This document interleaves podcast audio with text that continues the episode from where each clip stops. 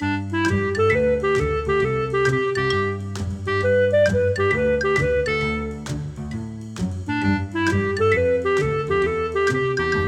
好，欢迎来到培祐的阅读笔记。每一集我会用五分钟的时间和你分享一本书的一个重点，让你轻松学习，持续进步。这一集要跟你分享的一本书籍是《公孙策说历史故事》第七集。好，我先来念一段记录在笔记本中的重点。韩信问：大王东向争天下的对手，莫非是项王吗？刘邦说：“是啊。”韩信再问：“大王自认作战勇猛强悍，能胜过项王吗？”刘邦默然良久，说：“不如。”韩信听到刘邦能够坦言不如对手，起身向汉王拜了两拜，表达敬贺。承认对手比自己强是一种了不起的特质。也只有先承认不如对手，才可以以弱击强。韩信确认刘邦没有大头病，才敢直言不讳，提出了楚汉相争的第一条妙计。出处：公孙策说历史故事第七集。楚汉相争，大家都听过，对吧？就算不熟悉细节啦，也了解刘邦跟项羽在争天下，最后谁赢了？刘邦赢了。刘邦是一个农民出身，流氓性格；项羽是个贵族出身，原本资源很多，从小就是习武，然后呢，家里面也是在楚国世代为将。两方一开始的起始资源差很多，就好像一个人他原本是住地堡的。住豪宅的一个人呢，可能是一开始的时候，呃，连个房子，呃、不不能说没有房子啦，但是就是房子，但是就小康家庭这样子。那两个人今天在在为了一个共同的目标在争夺的时候，通常先天资源比较多的人比较有优势。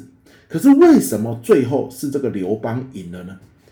很多史学家就是说，因为刘邦附近哦人才太多了，刘邦身边张良、萧何、韩信不断给他出谋划策，而项羽身边呢只有一位范增，范增最后还是被项羽给气走了。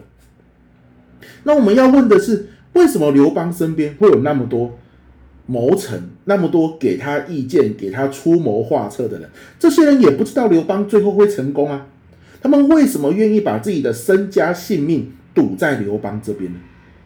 哎，关键是什么？关键就是刘邦愿意聆听大家的意见。当他的给他出谋划策的人提出意见的时候，刘邦会告诉自己：对，这个人，比如说张良，他在出谋划策上面的能力比我好，我要听他的。韩信。他在军事指挥上面的能力比我好，我要听他的，就是这一种对方比我好，我要听他的这样的一个特质，让他身边的人愿意跟他说自己的想法，因为他知道我讲了，你愿意听嘛。但是项羽呢？项羽不是，可能是因为从小到大都是贵族，好，然后呢都是呃这个呃别人捧在掌心里。所以他总觉得自己很厉害，你们都没有我厉害。于是当大家给他意见的时候，他通常不会采纳。这这个有一句俗话叫做“身段放得不够软”。那那久了，别人就不愿意跟他讲啦。为什么？啊，我跟你讲，你又不听；我讲一句，你反驳三句五句；我讲你一句，说你应该怎么做，你脸色就很难看，仿佛我在批评你，而你是不能被批评的一样。那我干嘛跟你讲？我宁愿去跟那个我跟他讲了之后，他会愿意皱着眉头深思，然后觉得我有道理之后，愿意采纳我意见的人。那个人是谁？刘邦啊，对不对？好，所以为什么刘邦身边总是围绕着一群人愿意帮他出谋划策，而项羽没有呢？我觉得就是刚刚写在笔记本中哦，韩信的这句话很关键。他写他说什么？我再讲一次。他说：承认对手比自己强。是一种了不起的特质。也只有先承认不如对手，才可以以弱击强。好，那换在我们这个时代哈，你当然身边你也不是在打仗啦，你也没有什么军事对手。可是我们这里讲的是什么？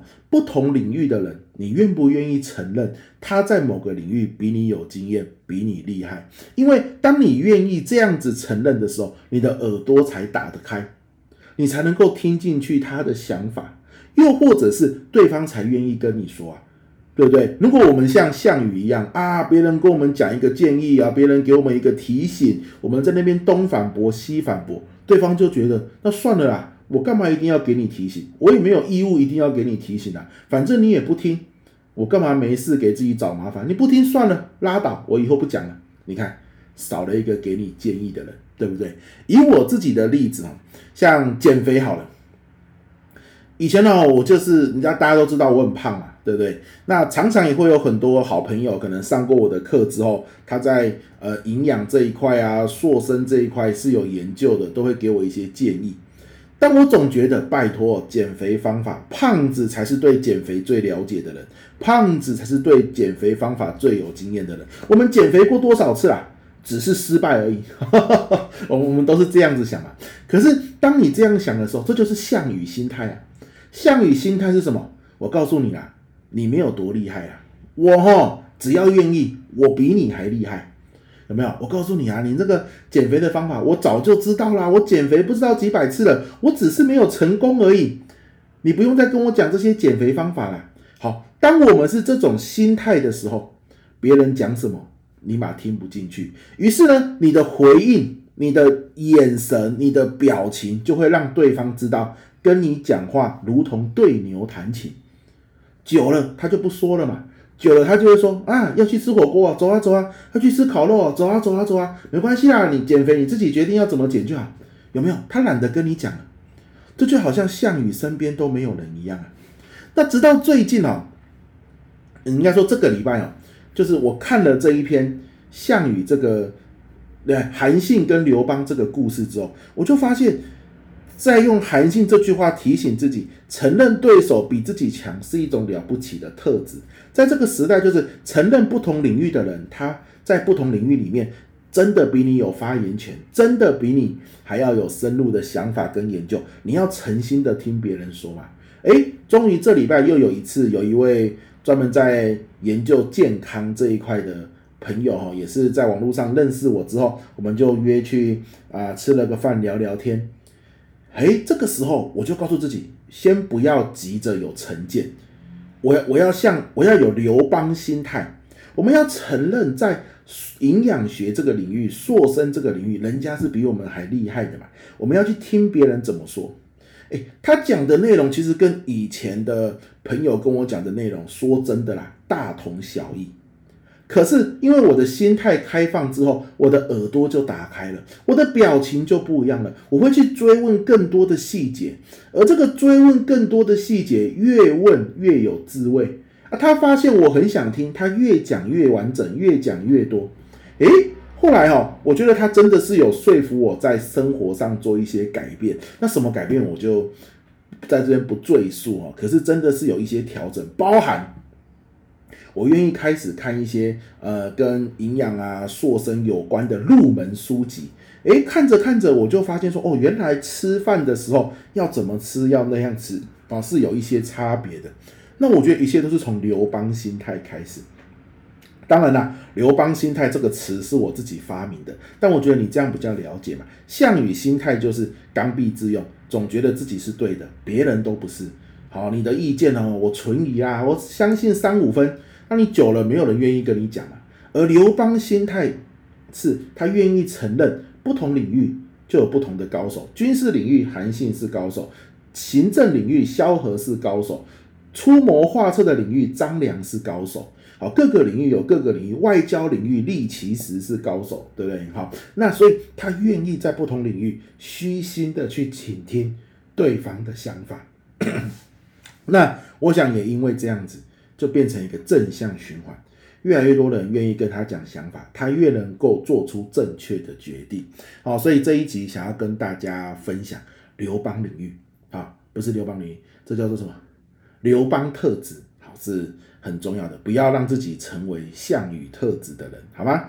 好，这一集到这边，希望对你有帮助，我们下一集见，拜拜。